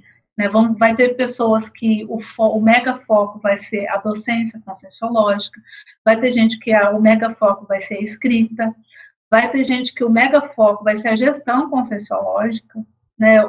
outros vai ser o próprio parapsiquismo, epicentrismo consciencial. Então, é, eu acho assim que não dá para a gente generalizar. É bom a gente enfatizar essa questão da singularidade, né? Das idiosincrasias. Cada um é, cada pessoa é única e cada consciência tem necessidades evolutivas diferentes, é, tem comprometimentos diferentes. A única coisa que eu acho que norteia aí a vamos dizer assim, a ProEx de todos os conscienciólogos, é da, vamos dizer assim, do avanço científico da conscienciologia, né? Então, da gente trazer as nossas autopesquisas, é, inclusive trazer várias casuísticas para que a gente tenha outras, é, vamos dizer assim, outros exemplos, né, de casuísticas para a gente analisar, porque senão fica só o nosso caso, né? A gente fica analisando só o nosso próprio caso e aí pode haver essa contaminação de achar que todo mundo tem que seguir o mesmo caminho. Né? Então, assim, o fato de você. E, e a gente às vezes vê isso, assim, é, que, eu, que eu vejo como erro, né? A pessoa pega o caso dela, a singularidade dela, a, vamos dizer assim, as autoprescrições, que no caso dela são perfeitas, e quer é, é, colocar como geral, né? E não dá para a gente fazer isso. Né? Cada um vai ter que descobrir no seu caso o que, que é o mais indicado, né? E esse exercício da síntese da autoconsciência é uma maneira da gente tentar pensar como o evoluciólogo, né? Então, o evoluciólogo, ele não tem uma solução evolutiva que vale para todo mundo, né? Talvez a única, a única prescrição evolutiva que seja comum a todo mundo seja a interassistencialidade, né? Agora, como cada um vai fazer essa interassistencialidade, em qual área, né, em quais temáticas, aí varia ao infinito, né. Então, assim, eu acho importante a gente ampliar essa visão e pensar mesmo como evoluciólogo, né. O evoluciólogo, ele vai, ele vai ficar atento a essas singularidades, né, e o que, que é o melhor em cada caso. É, perfeito, só para para pontuar aí, você fala uma coisa que eu, eu penso também é o seguinte: existe um mantra na conscienciologia que é muito importante, que é a autopesquisa, né? E para a gente isso não, não há dúvida que isso é prioridade, né? Uhum. Mas chega um momento, e você falou bem do evoluciólogo, em que esse leque tem que abrir, né? Uhum. Então, o professor Valdo comentava uma coisa muito importante que eu ficava pensando, ele dizia o seguinte, que o evoluciólogo não faz mais autopesquisa como a gente entende, porque ele já recebeu tanto aporte evolutivo, já está tão por cima, né, sobrepairando, que ele não se preocupa mais tanto em pesquisar a si mesmo, ele se preocupa em fazer assistência. E esse trabalho de assistência, esse caminho da assistência já é para ele uma grande autopesquisa, né? Então eu acho que tem um, um momento que a gente tem que pesquisar a gente, mas pensando em ser assistente, como você falou bem, né? E pesquisar também os outros. A heteropesquisa também se junta nesse processo, né? Talvez uma holo pesquisa, talvez, né? Sim. Não, e, e, também a visão de grupo, né? O evoluciólogo, ele não pensa no singular mais, né? Ele já pensa em termos de grupalidade, né? Em termos macros, né? Então, é, um, é uma técnica também. É curioso, porque ao mesmo tempo que a gente faz esse mergulho na nossa intraconsciencialidade, a gente vê que a gente está ligado a um grupo maior, né? e quais são os comprometimentos, por exemplo, que a gente tem com determinados grupos, né? E como que a nossa a ação de autopesquisa e de, de interassistencialidade ajuda, vamos dizer assim, a evoluir todo um grupo, né? Todo um, eu lembro, é, só para ilustrar o que, que eu estou falando, durante o PROAD, é, chegou em um, um momento do curso, ali pela segunda ou terceira aula, em que os amparadores me propuseram como se fosse uma encruzilhada, né? Então, se você quiser ir para a linha da, da autodesperticidade, é por aqui. Se você não quiser, tá tudo certo, você vai por aqui. Mas para seguir o caminho lá da, da, da autodesperticidade, eu teria que fazer a dissidência de um grupo que era justamente esse grupo do monastério, né? E foi muito interessante porque a gente sempre, eh, a gente tem a tendência de pensar que os grupos com os quais a gente tem comprometimento, a gente tem interprisão, né, ou consciências que nos querem mal, e nesse caso não. Eram consciências com os quais eu tinha uma relação muito positiva, de muito afeto. Né? Então, aquela ideia do, de a gente não perde ninguém mas nas quebradas da evolução, eventualmente a gente precisa se, é, vamos dizer, fazer uma maxi dissidência de determinados grupos, porque aquele grupo ele tem todo o direito de continuar na linha que ele está atuando, e você vai atuar em outra, em outra instância. Né? Então, o vínculo de afeto não perde. mas aquela convivência mais íntima, ela, ela vai, momentaneamente, ela vai acontecer, aquela ruptura vai acontecer. Então, da gente pensar que esse, esse processo de autopesquisa é curioso, porque apesar dele ser alto, né, aparentemente ser um processo mais egóico, ele também ele está ele tá diretamente relacionado aos nossos grupos evolutivos.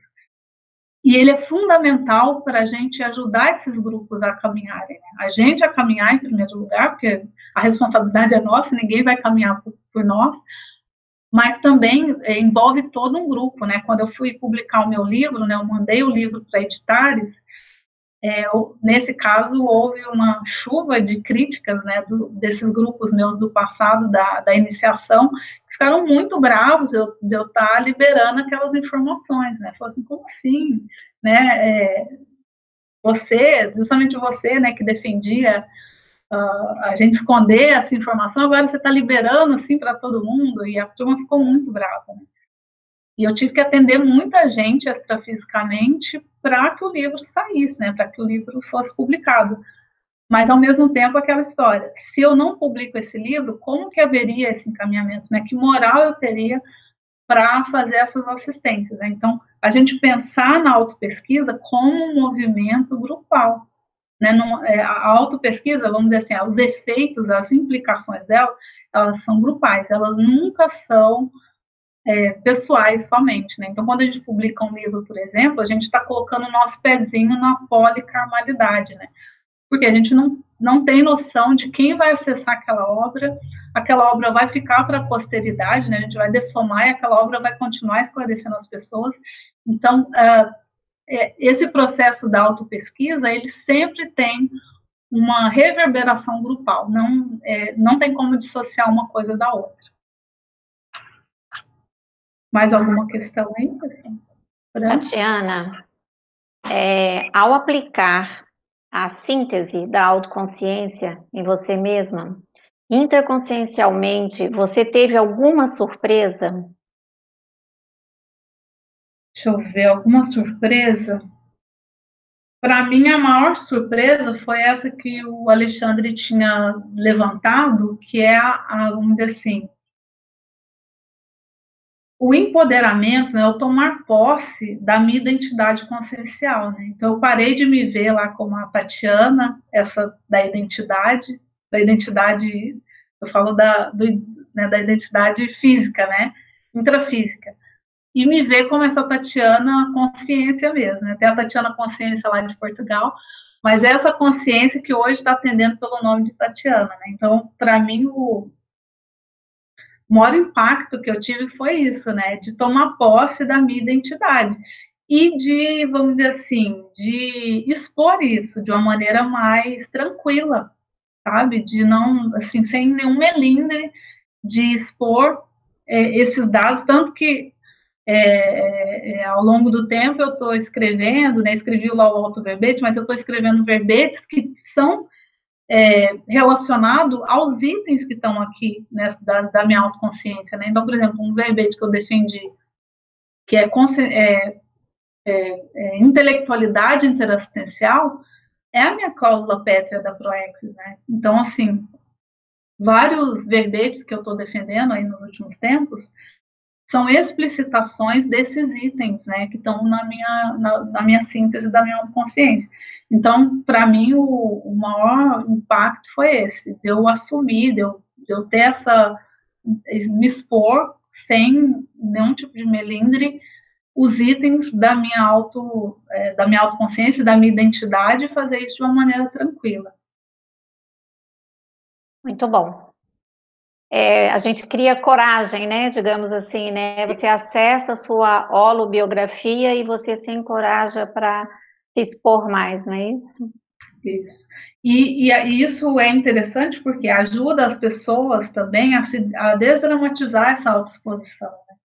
Porque você vê, assim, todo mundo tem suas dificuldades, todo mundo tem seus percalços, tem os perrengues, né? Quando a gente vai é, é, eu acho muito interessante quando a, a, eu vejo outros colegas também, né, da CCCI, expondo as suas autopesquisas, o passo a passo. Então, assim, eu comecei a autopesquisa é, a partir dessa questão, e aí eu estava com dificuldade de entender isso, então eu usei essa técnica. Então, assim, eu acho muito interessante quando a pessoa passa, né, mostra esse passo a passo, porque desdramatiza, né?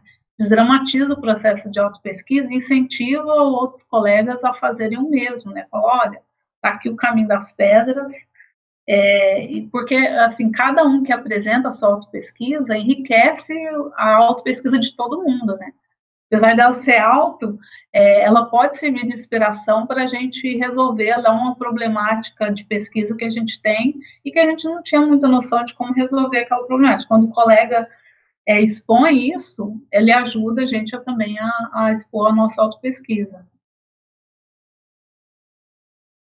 Mais alguma questão aí?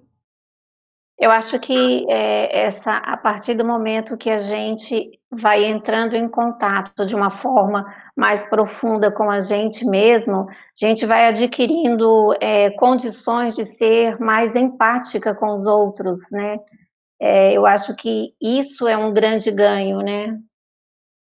É, eu, eu, vejo também que isso acontece, é um dos efeitos, e um dos efeitos também que eu percebi é a gente res, respeitar o time evolutivo de cada um, o nível evolutivo de cada consciência, respeitar também as escolhas evolutivas, né? Cada um tem aí o seu histórico, é, exercitar o para direito, né? Que cada consciência tem de se manifestar da maneira que achar que deve, né? E eu, eu vejo que a síntese da autoconsciência ela ajuda também a gente enxergar os outros, né, as outras pessoas, as outras, uh, uh, os, os compassageiros evolutivos, conscientes e conscientes aí, como consciência mesmo, entendeu? A gente parar de, de, de olhar os outros como consciência e pa, passar a ver as pessoas como consciência.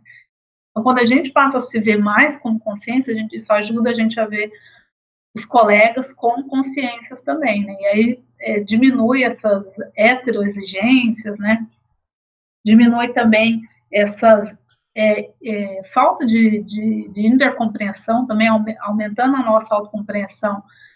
Você vai compreender melhor as outras pessoas, as dificuldades, e a gente, aí a gente para de querer exigir da pessoa que ela não tem obrigação nenhuma de te oferecer, né? De te entregar ali. Né? Ok, Tati, muito bom. Tem alguma pergunta aí da, da turma do chat? Eu tenho uma. Oi, É, você está falando do edifício, eu quero falar do tijolo. Ah. Que é o seguinte: é, tem um verbete seu que eu gosto muito, chamado análise de recorrência. Uhum. Em, dos tijolos da autopesquisa. Sem isso, a pessoa não faz autopesquisa. Queria que você falasse um pouquinho dessa ideia e como essa propagação eh, acaba levando a, a, síntese da autoconsciência, como, como, é que, como é que é essa construção a partir da análise de recorrência? Certo. E, é, a análise de recorrência eu já pesquiso já há muitos anos. É, foi o meu segundo verbete, né, o segundo verbete que eu defendi.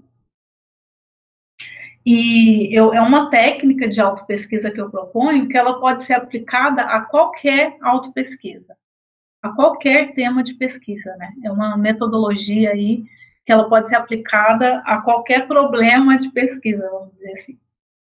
Então, ela, ela consiste em quê? Basicamente, é você levantar o que você escolher, né, o, o que, que você quer analisar. Então, vamos supor que a pessoa queira pesquisar as projeções dela o que que nas minhas vivências projetivas tem de recorrente, ou seja, o que que se repete. Aqueles elementos que se repetem, eles têm muita informação, porque eles são indicadores. Eles são indicadores de várias coisas. Então, por exemplo, que tipo de consciex você acessa nas suas projeções? Por que você acessa aquele tipo de consciex? Né? É, o que, que aquele tipo de consciex recorrentes que você acessa diz de você, diz da sua consciência? É um exemplo. Né? Uh, a partir dessa análise também a pessoa pode identificar qual é o canal parapsíquico mais desenvolvido. Ah, dentro das minhas experiências é, parapsíquicas, o que, que eu mais tenho? Ah, é clarividência? É telepatia? É projeção? É leitura energética, né? Psicometria? O que, que eu mais faço?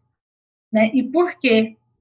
Aí a gente começa a fazer a, assim, a engenharia reversa, né?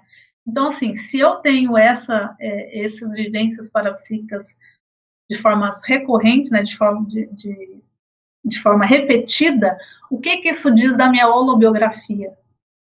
Né? Então, por que que eu tenho a clarividência? Vamos supor, não é o meu caso, tá, gente? Eu tenho mais clara audiência do que clarividência. Mas supondo-se que o, o, processo parapsíquico da pessoa seja clarividência. Por quê? O que que você mexeu no passado que te possibilitou ter mais clarividência hoje? E aí você começa a fazer engenharia reversa. Né? Você come, a, a, a recorrência ela é um indicador. E como ela faz, ela está diretamente relacionada à sua consciência, se aquilo se repete muito, é o seu holopensene que atrai aquela repetição. Ou às vezes, de forma deliberada, você gera aquela repetição, né? Que tem um verbete do professor Walsh, uma repetição paciente. Então, é, para a pessoa sair do, é, é, dominar o estado vibracional, ela precisa fazer muito estado vibracional, fazer vários vezes ao dia, em, nas mais diversas condições. Então, também é uma maneira de a gente fazer análise de recorrência. É, todas as vezes que eu faço é ver o que, que eu sinto, né? Então, assim, a, essa é uma técnica básica de autopesquisa e que vale para qualquer pesquisa. Então, a pessoa se, é, é, falou, ah, eu quero saber como que é a minha sinalética. A primeira coisa que ela vai ter que fazer é qual, quais as recorrências de sinais que eu, que eu tenho. Então, assim, o, a repetição é o indicador. Se a pessoa quiser desenvolver alguma habilidade, aí ela vai fazer o verbete lá do, do Oswaldo, a auto-experiência cavada, né? Então, eu vou querer experimentar isso daqui, e eu vou experimentar isso aqui de maneira recorrente. Então, eu vou escrever um verbete, no meu caso, eu, eu, eu, fiz, eu uso essa técnica há mais de cinco anos, né? É, mais de seis anos, na verdade. É, eu termino um verbete, eu começo outro. Eu termino um verbete e eu, eu começo outro. O que, que acontece quando a gente faz isso? Então, começa de uma recorrência e depois você vai analisar os dados a partir dessas recorrências. Então, a recorrência seria um indicador e a partir daquele indicador você faz a engenharia reversa até chegar nos dados. E com isso você consegue levantar milhares de coisas, talvez todos esses itens aqui você consegue analisar a partir dessa técnica. Certo? Tem mais alguma pergunta aí, pessoal? Fala, Alexandre. Você, não, caso você não tenha muita coisa ainda de material, eu vou fazer, eu tenho umas perguntas, mas eu queria dar preferência para você seguir com sua, seu material. Está quase acabando, então não vai dar tempo da gente falar dos 30 itens. Mas eu acho que você deve falar, então. Depois, se sobrar, eu, eu tenho umas perguntinhas. Olha, os 30 itens, gente, eu não vou falar de cada um, porque seria. Cada um desses aqui dá uma aula, tá? É, a ideia é a pessoa fazer, vamos dizer assim, cada um desses vai. Para a gente chegar na síntese, a gente precisa fazer primeiro a análise. Né? A gente precisa analisar.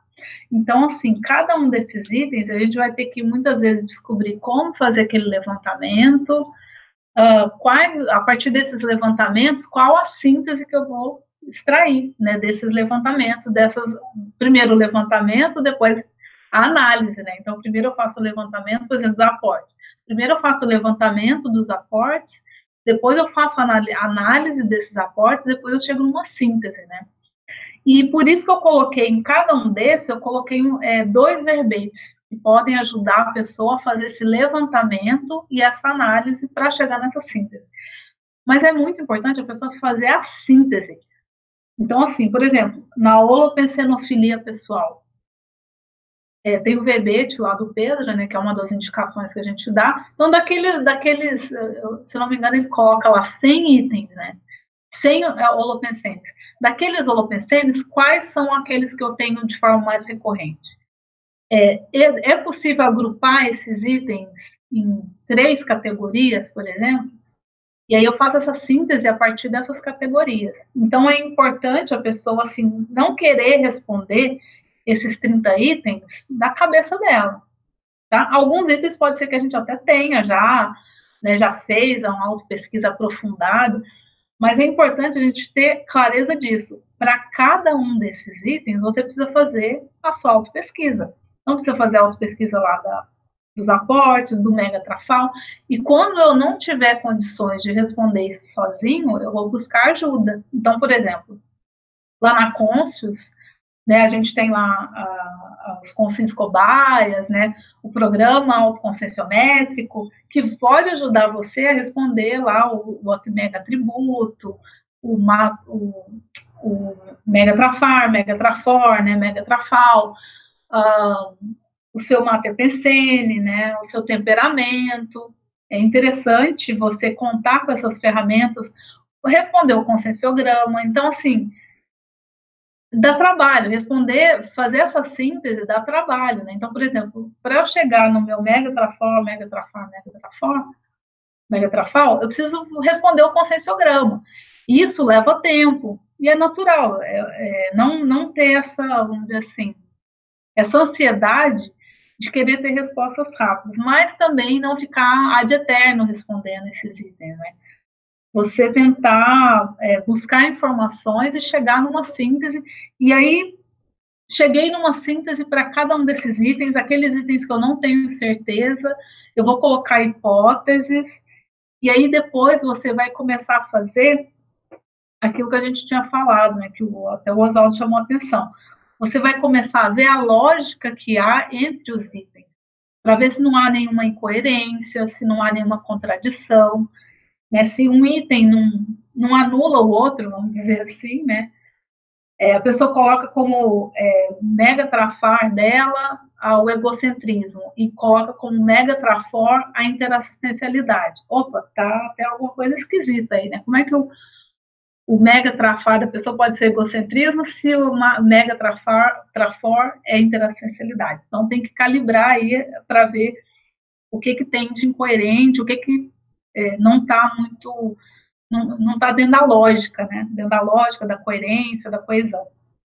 Então é interessante a pessoa fazer esse levantamento, né? Responder a síntese e depois ver o que que essa síntese é, se os itens coadunam, se eles têm lógica, e eu acho muito importante, ao final, a pessoa responder a pergunta, que é, com base nesse levantamento, nessa síntese, qual que é o mega foco evolutivo dessa existência? Porque, vamos lembrar, essa existência, ela tem data e hora lá para acabar, né? Ela tem um período. Né? A gente vai viver aqui 80, 100 anos, com sorte mais um pouquinho, mas ela ela é finita, essa vida é finita. Então, o que eu posso fazer nessa vida é bem limitado. Não dá para eu querer abraçar o mundo, né? Não dá para eu querer virar serenão, para eu né, andar lá na escala evolutiva das consciências e virar serenão nessa vida. Então, assim, o que que dentro dessa escala aí de 100, né, 100, 80, 100 anos, eu vou conseguir fazer nessa vida?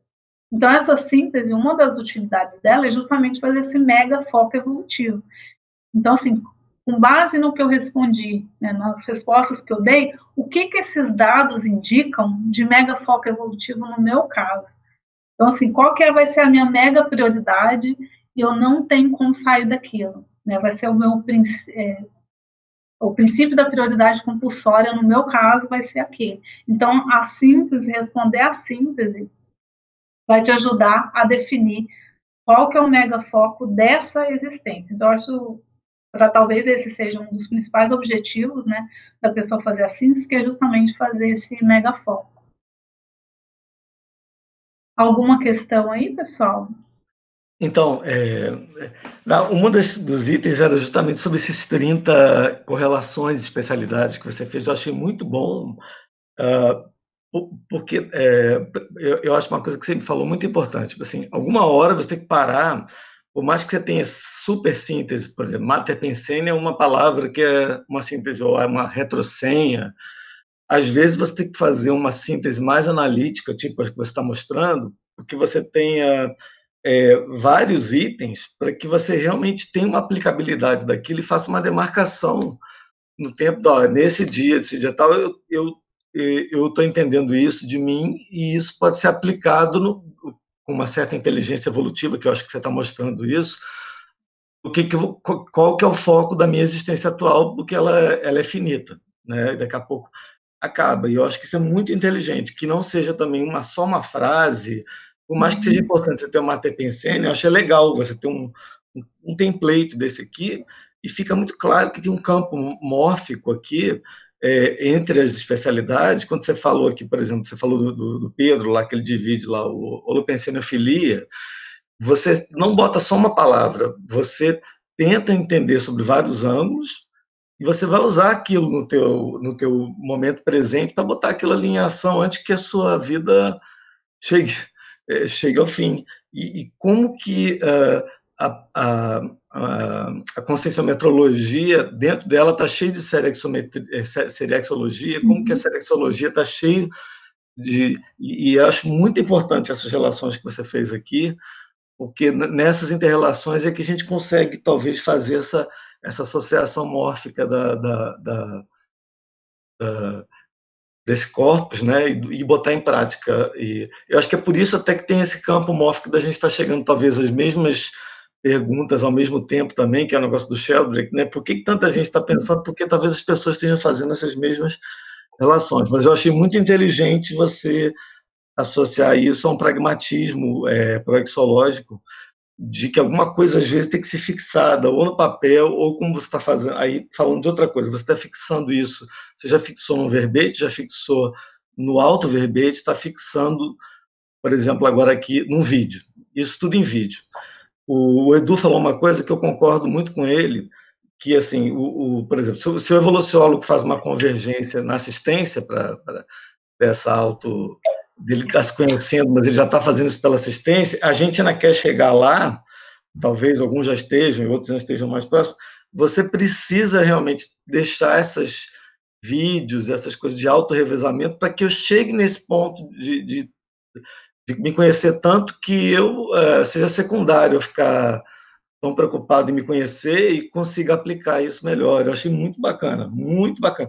A última coisa sobre a identidade consciencial, quando você falou da Tatiana Consciência, e aí eu acho muito interessante essa parte da onomástica também, apesar dela trazer no nome dela a consciência, né? E vocês têm o mesmo nome, mas é, é como aquela frase do Heráclito, né? Você tem cada pessoa é um rio, uma identidade, e a identidade é a mesma mas a pessoa pode mudar aquilo ali o tempo todo. Então, embora o teu nome, a gente tem uma identidade única.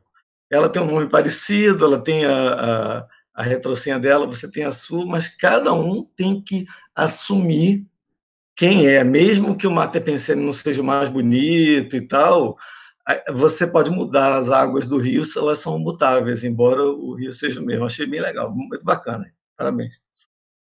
Bacana, Alexandre. Só lembrando que é, essa, essas variáveis que a gente coloca nessas especialidades, os 30 itens, eles estão contemplados nessas especialidades, né? Aí eu vou deixar um dever de casa de cada um analisar esses itens e falar, ah, esse item aqui, por exemplo, a porta existencial é de qual especialidade? De qual dessas seis especialidades? Aí fica um dever de casa para o pessoal fazer essas correlações. E a gente manda para você, porque aí você vai ter mais de 10 da.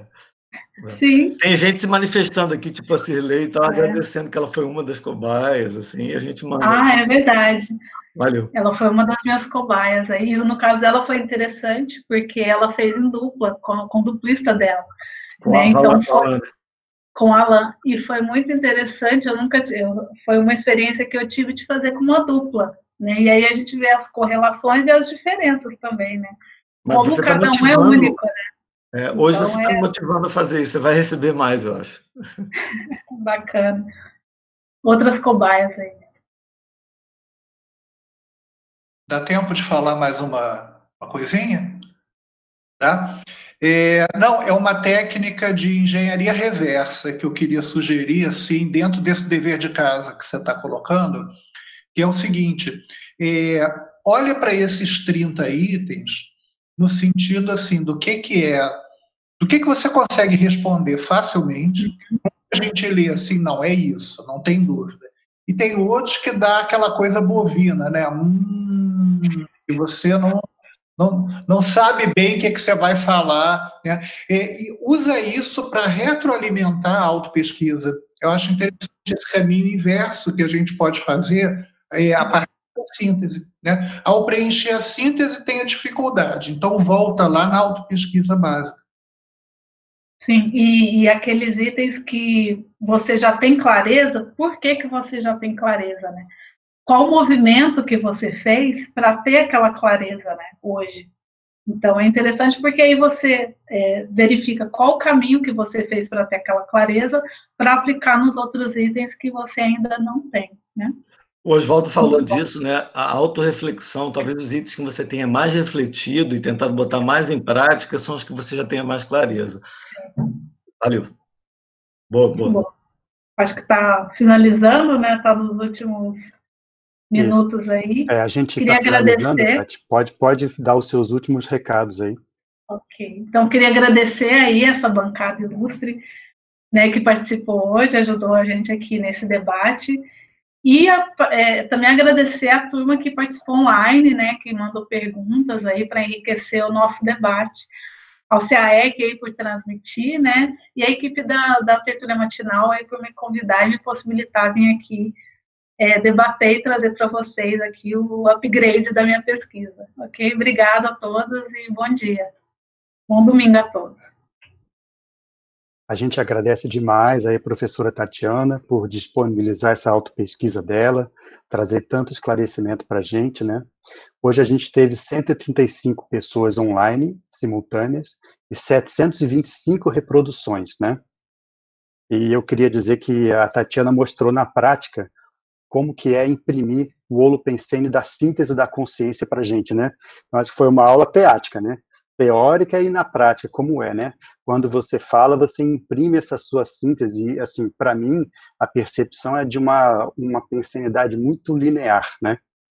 Na verdade, daria para ficar ouvindo você falar durante horas e a gente acaba entrando naquela coisa mais do mental soma, né?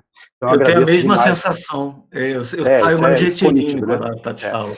Então, e ela, ela melhorou muito na comunicação, ela recuperou muito com de comunicação. Ela já era uma gênia, mas agora ela se comunica melhor. Mas ó, quando a pessoa é assim, é porque ela já era assim no passado. Isso aí e é recuperando muito tempo, né? Ela está recuperando, é uma satisfação. Okay. Gente, então eu agradeço a todos, agradeço também a todos que participaram no chat, mandaram perguntas e até a semana que vem.